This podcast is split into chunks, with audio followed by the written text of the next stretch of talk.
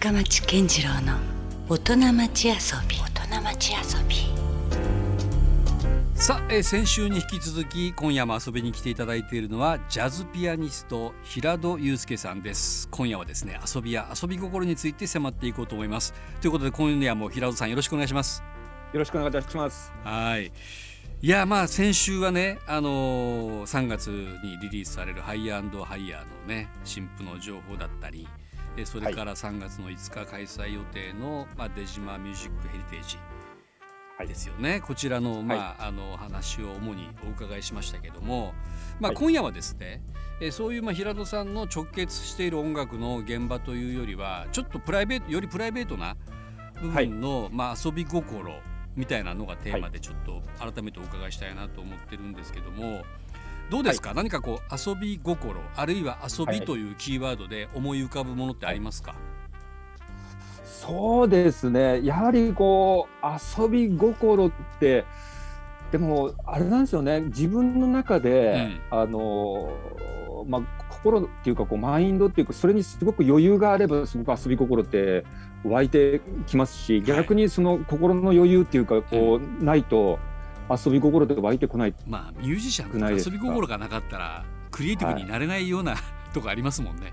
いやそうなんですよね。おっしゃる通りですね。うんはい。なので、まあ、でも、このコロナ禍で、でもね、あの、制作もすごく腰を据えてできるし、うんで、また、まあ、このね、まあ、オンラインであったりとか、ね、あの、直に会えませんけど、まあ、いろんな方とか連絡が取れ取り合ったりとうんか、はい、っていうのが、まあ、ね、あの、コロナ前だと、なかなかこう会えなかったり喋れなかったりとかっていう方ともなんか意外とつながったりとか。はい、いうのもできたし、それこそねそういった意味ではもう別に国内に限らず海外とのねいわゆるこう、まあいわゆるつながりっていうのもかなりこうはい。増えた12年じゃないかなと思うんですよねこんここは。そうですね、ん。はい。なので本当にこのコロナ禍で、まあ、意外とあの意外とというかなんかあれですね、えー非常にこう充実したというか、うん。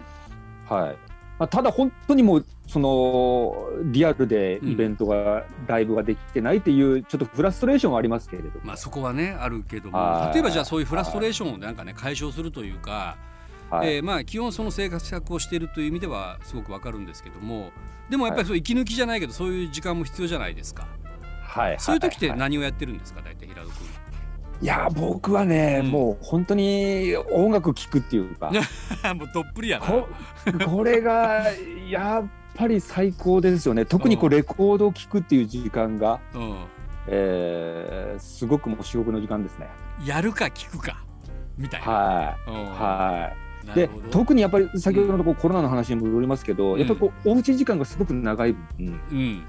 はい、あの買いだめて、うんうん。そう買いだめていた CD とうか、んうん。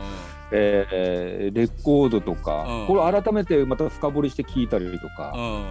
はい、で全然手つけてない、えー CD レコードをまたこうちょっと聞聞くっていうか、うんうん。しっかり、はい、聞いてみるっていうか、まあ、そこがこう新たなこう発見があったりとか。それがまた制作に、はい、つながったりとかも知ってましたね。うん。だからもうはい。その意外とそうなんですよね。そこまでこうおうち時間っていうかなんか家に閉じ込められてるなって言いながらも、はい。まあねあの我々のようにまあ音楽好きな人間からするとそこまでこうなんかね辛くない。ところもありますよね。そうなんですよ。で逆に言うと、うん。わあこんなに俺家にいなかったんだっていうのもねうん。ありましたしでうん。またこう心が豊かになるじゃないですかレコードし音楽を聴くっていうのはね、うんうん。またまあ本当にもうリスナーの方だったらこう映画見たりとか、うん。ね、読書したりとかっていう要は心が豊かになることうん。っていうのをこうコロナ前ってあんまりやってなかったなっていうところもあったので、うん。だからコロナになってから、まあ、そういう時間も持てましたからね、うん。あともちろん家族との時間もそうですよね。にああそうね。えーえー割と外に出ることが多いとやっぱ家族の時間が減ったりしますからね本当は。そうなんですよ、うんうん。だからそういう意味で、まあ、そそこはね、まあ、ちょっと言葉あれですけどコロナがうん。生んだこの恩恵っていうかっていうところも少し感じますけどね。まあおかげでみたいなところも多少はありますね。はうん。まあ、僕もねあのやっぱ仕事柄どうしてもこう例えば音楽で言うとね、い、はい。えーまあ、やれ最近だったらもう CD だデータみたいなのがずっと続いてたじゃないですか。はいはい、でもやっぱりもともとはやっぱ僕もレコード大好きなんで、えー、あのまた改めてこうレコードをもちろん買ったりとか、うん、家であの聞く時間がめちゃくちゃ増えましたねレコードに関して言うと。そうでしょうね。なんかそこでまたあのその当時はリアルタイムでは聴いていなかったね音楽をまた、じゃあこれアナログでやっぱ一応持っとこうとかまたそこで新しくまた出会うというか、ただ懐かしむだけじゃないね、ところもあるし、まあ、新譜なんかでもねそれこそやっぱアナログで結構出てるケースがありますからね。そうなんですよね。だから私とかこう妻に言われますよ。だからいやもうコロナ前よりレコードとか買い買い買いまくるから。ちょっとクレーム出ませんか？出ますね。出るね。うちもそうなんですよ。どうするとって。もうそろそろ就活よって。断捨離とかせないかんじゃないいやいやいやいやいや。いやまだ深間さん全然若いからい。やいや、まあ、とんでもない。だからもう平戸君も全然ほら年いってるからもうもっと僕の方が切実ですよそういった意味では。いやいやいや、うん、どうします？いや本当ですよ、ねうん、まあでもねあのいよい。よになったらこういわゆる売ってもらったらいいですもんね。だから好きな人のところにまたまたバトンが渡るというかただのこうでもねゴミじゃないもんね言ったら。いやいやそうですよ。だからこれ財産ですからね。いや本当本当はい、だから本当にもう深町さんが今おっしゃったように、はい、まあ、好きな人だったりとかね、大切にしてくれる方に、まあ、最終的にはね、あの引き継ぎたいなっていう思いはありますけどね。いや平戸君のコレクションもちょっと気になりますよ僕。どのあたやっぱりジャズが多いんだろうねきっとねもちろん。えそうですね。ジャズがほとんどですね。そもそもジャズってあれじゃない？実家がもうだってジャズ喫茶というか。そうなんですよ。そうでしょ？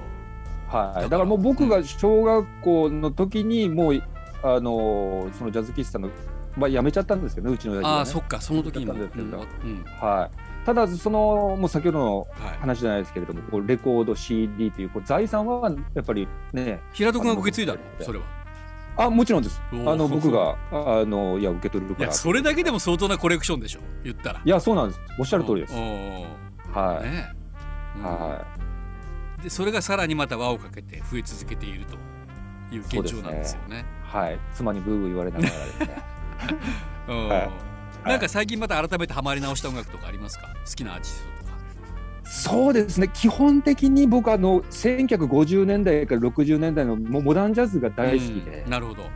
はい、聞いてたんですけれども、うん、でも改めて、うん、えー、1970年代からのこう日本人のジャズであったりとか、うん、えー、フュージョンであったりジャズファンクの作品だったりっていうのもやっぱりこう聞くようになりましたね。セブンティーズ以降がまたそういう、ね、いろんな融合ミクスチャーなところでまた面白くなっていきますもんね。そうなんですよね。はい。その辺の作品はちょっと今またちょっと深掘りして聞いたりしてます、ね、いやだってその辺が実際あのニューアルバムハイアンドハイヤーにも反映されてる感じがすごくしましたよ。ああありがとうございます。本当にね、うん、そうなんです。70年代のハービー・ハンコックだったりとか、うん、ウェザーリポートだったりとか、うん、はい。楽器の音色とかもね、その時代を意識したようなものが結構多々登場しますよね。そうなんですよね、はい、だからまあ本当にこのコロナ禍で先ほどから言うようにもうその辺の作品をどんどん聞きまくったんで、うんうん、それがまあ自然とこうアウトプットで出てるのかもしれませんよね。早の早い、うん、間違いなく、はい、僕はそれを確信しましたけどね、はい、あはい、うん、まあでも結局そうか。もう音楽からも離れられないというか、はい、ね、ミュージックジャンキーですもんね。いやジャンキーですね。もうだから全然息抜きというかあれがないんですね、はい、もう別にこうプライベートなこうなんか例えばソロキャンやるとか、はい、なんかそういうちょっとこうねジョギングとかウォーキングやるとかそんな感じでさえないんですか、もう、はい、いやあのねジョギングはね、うん、好きです。あ、あのー、それはするんだ。はい、あの僕あの中学校まで野球やってたんで。あそうよね。もともとそういう野球少年っていう話聞いたことあったそういえば。そうなんですよ。で、野球やってたんで、うんうん、だから体を動かすことは基本的に好きですし、うんうんあとはもうね、あの体鍛えておかないと、まあ、ライブもね、うん、いや、本当ですよ、ピアニストもね、はい、フィジカルなやっぱ動きというか、大事ですよね。そうなんですよ。うん、で、まあ、あとはもう、まあ、気にしてどうするって話なんですけど、見た目もね。うんやっぱりね、よからぬところにもちょっと肉がつき始める。ああ、えー、確かに。なので、いや、でもその点、深町さん、素晴らしいなと思って、もいや、これはね、俺もよく言われるんだけど、全然あの努力してないんですよ。だから、もうね本当あのありがたいというか先祖様のおかげですよ、はい、あのいわゆる DNA 的な感じで。全然なんかやってないからそろそろでもねあの還暦すぎて体力的にこう衰えてきてるので、まあ、なんかさすがにせないかなと思い始めてますけどね。いやでも深町さんすごいだってあの、はい、ドームを見た時から全然変わってないですもんだって。いやいやもう言っても60ですから。でも平戸君みたいに今のうちからねそうやってちょっと体のことを意識してたら多分いい年のあのあれで重ね方できますよきっと。あねまあ、体を動かすっていうのはねあの嫌いではないんで今後も動かしていこうかなとは思ってますけど、うん、だってジャズマンなんて、はい、だってい。くつまで現役してますか皆さん。死ぬまでやってるでしょ大体。いやおっしゃる通りですね。ね。はい、だからあの僕もその話に付随してなんですけど、まあ、幼少の頃に野球をやるか、はい、それとも音楽家目指すかっていう、まあ、家族会議が開かれた時に、うん、うちの親父はずっと野球やってたんですよ。大学まで野球やってて。おなるほど。はい、だからうちの親父は野球やってもいいんじゃないかなっていう家族会議があってですね。そう。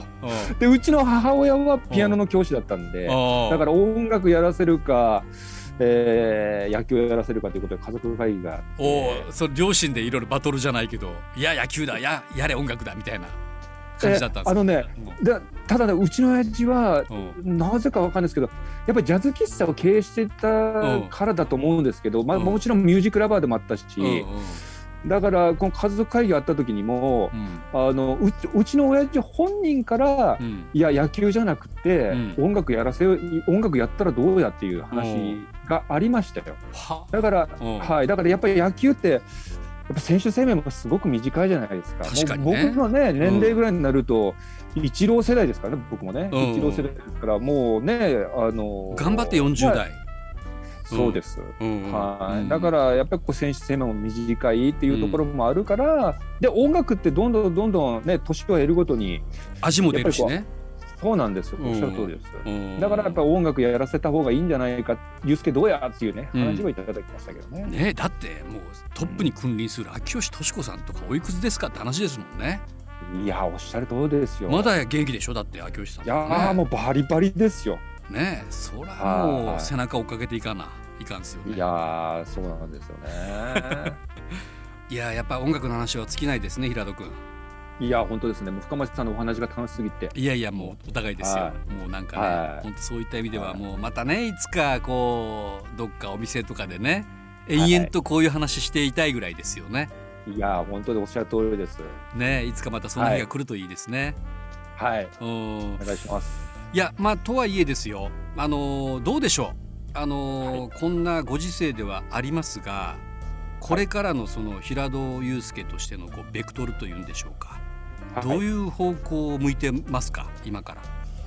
そうですね、うん、あの自分自身これ結構問題発言になるかもしれないですけどあの自分自身のこの音楽表現も、うん、まあ、さることながら、うんえー、デジマミュージックヘリテージにこう関連したことになると思うんですけれども、うん、やっぱこう教育っていうかそっちの方にもちょっとシフトしていきたいなっていう思いもあるわかるわかる。さっきあのほら先週でしたっけ？ハイアンドハイヤーで若いアーティストとねはい、えー、まあ、率先していろいろこうコラボしているというのもある意味そういうねバトンを渡していくという使命感があるみたいな話でしたもんね。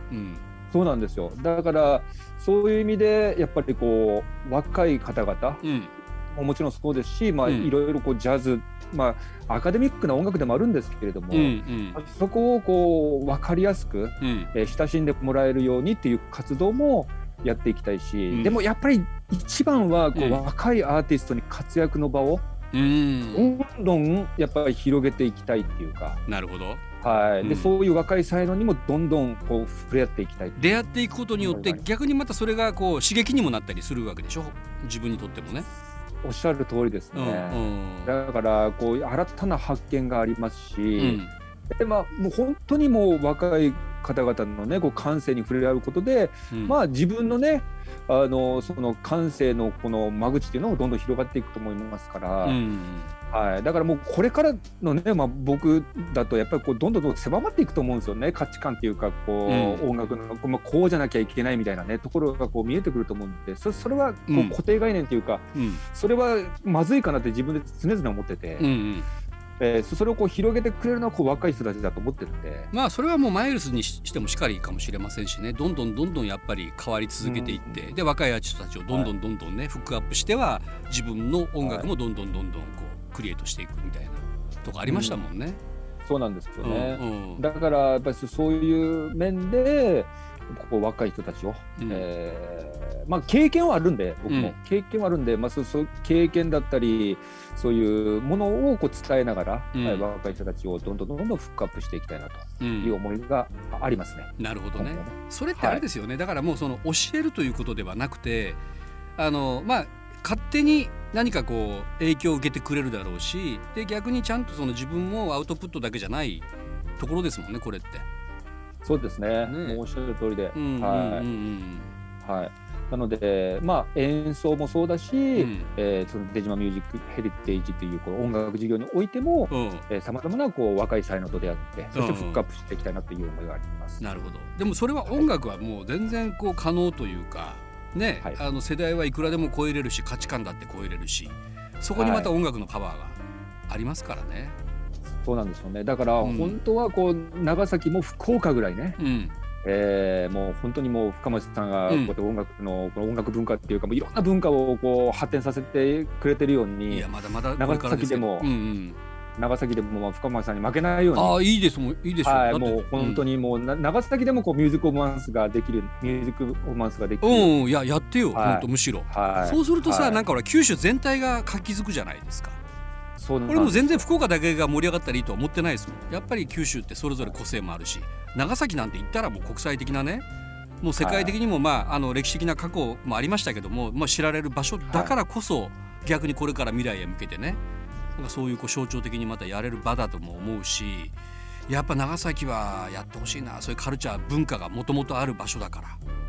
はい、ね、なので、はい、だからもう本当にこう深町さんに、うん、いろいろとお力をお借りできるんであれば本当にお力をお借りしながらまあ微力ですけど、えー、なんかできることがあればもちろんお手伝いしてくださいよ。いやいやとんでもないです。あのぜひね、うん、あの福岡そしてまあ長崎をね、うん、あのどんどんこう音楽の街、うん、まあ文化の街にどんどんしていきたいなという思いはあります。うん、まあ正直ね、はい、そのまあもちろんあの長崎の出身のアーティストもいるんでしょうけど、やっぱりこうなんて言うんだろうこう平戸君っていう存在は大きいと思いますよ。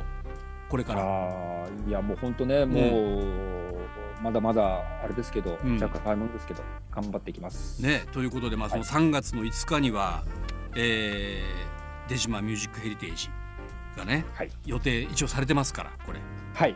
ね、それも本当に楽しみだしだから、ね、ご自身の音楽活動だけではなくて実はそういうちょっと今の話で言うとそこでまた出会えるアーティストみたいなものも含めてね、はい、またこれからちょっと楽しくなっていきそうな予感しますね。そうですね。いや本当にねもう深間さんがおっしゃる通りで、うんうんうん、あの若い才能と出会えるのは本当に嬉しくてしょうがないですね。なるほど。ねはい、いやそれで言うとですよあの本当びっくりするのが、はい、今回のそのハイヤーハイヤーで、まあ、いろんなね、はい、若手ミュージシャンフューチャーされてますけども僕一番驚いたのが、あのシェイキーのくるみちゃん。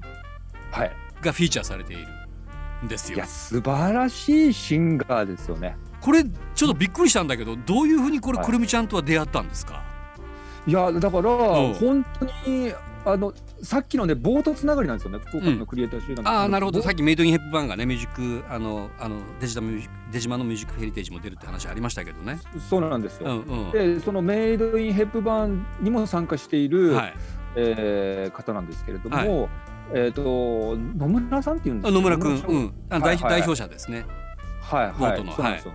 うん、だからボートの代表野村君から、野村さんから、うんうん、えー、それこそお話をして、うんうん、つながりがあったんで、うんうん、ラブ FM 通じて、はい、あはい、だからその件で、えー、なんか福岡でこう魅力あるシンガーいないですかっていう話から。うん。あそっから来たんですね。もうもう、くるみさんいいですよ、うんうん、素晴らしいですよっていう話から、はい、えー、デモを聞かせてもらって、うんうん、もうこれだと思ってああなるほどね。いやもう実はもう僕もめちゃくちゃこう可愛がってる、まあ、後輩っていう言い方するとえらいもう年が離れすぎてますけど、彼ら平均年齢二十歳のまだ若いグループだしね。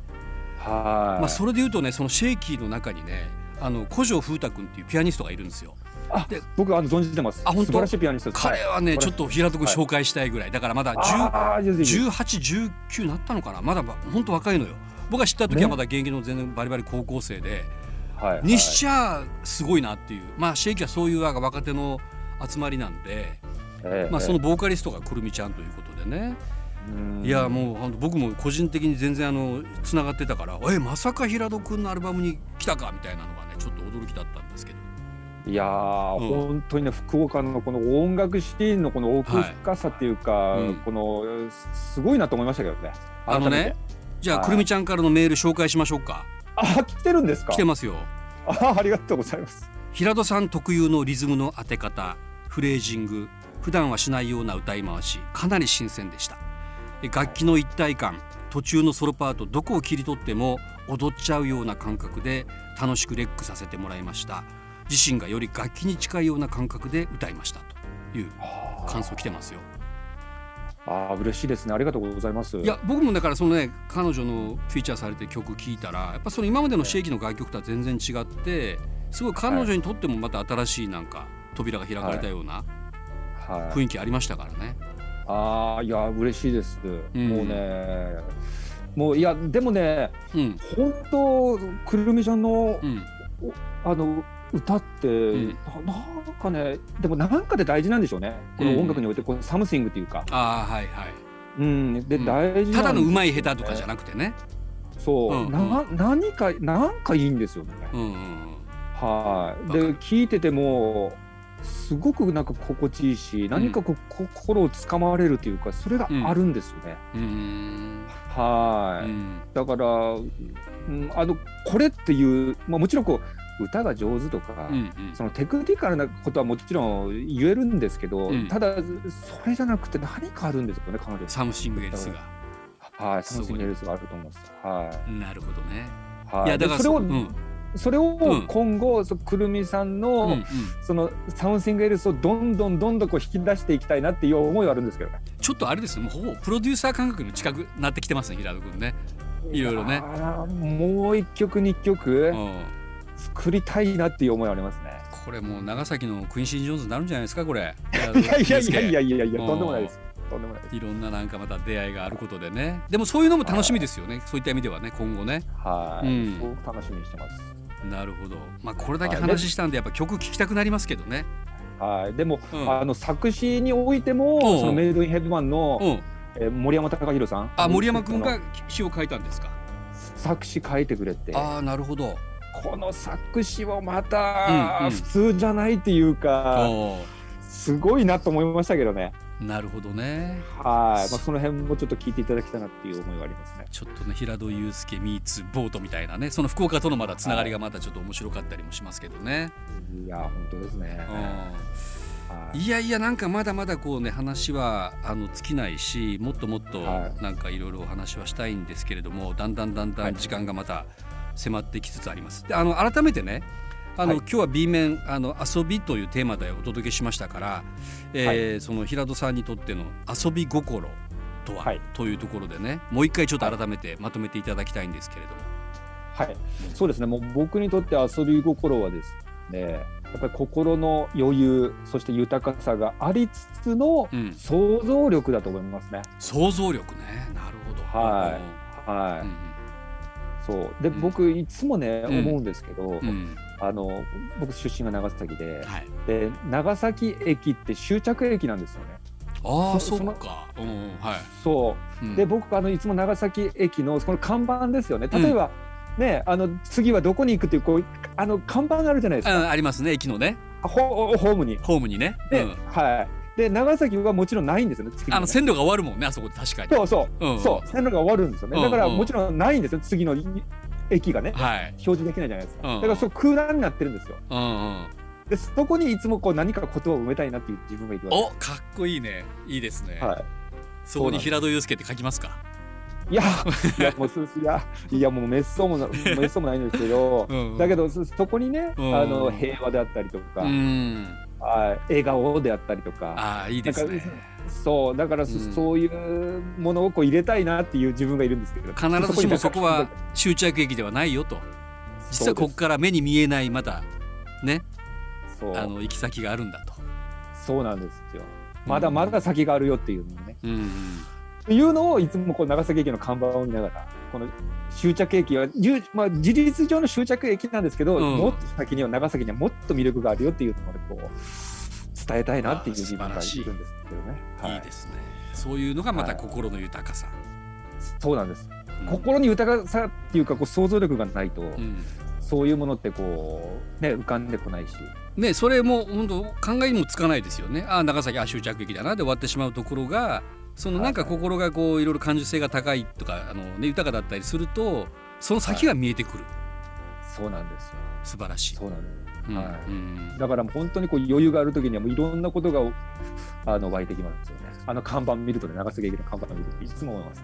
ああじゃあ今度俺も行った時なんかそこで感じれるかどうか確かめてみよう。ぜひお願いします。何も出てこんかったりしてね。いやいやいやいや。深町さん感じていやい豊からやいやいやちょっとなんかね不安でもありますけどでも楽しみでもある。はい。いやなるほど。いい話聞けました最後に。はい。うん。ありがとうございますえーインフォメーションで言いますと、まあ、3月5日土曜日にまずはですねライブイベント「出島ミュージックヘリテージ」というですね新しい、えー形のイベントが長崎の出島で開催予定ということなんですがまあまあ一応このご時世なので、えーこの辺りは、えー SNS やホームページ平戸祐介さんの、情報を待っていただきたいということですよねイベントに関しては。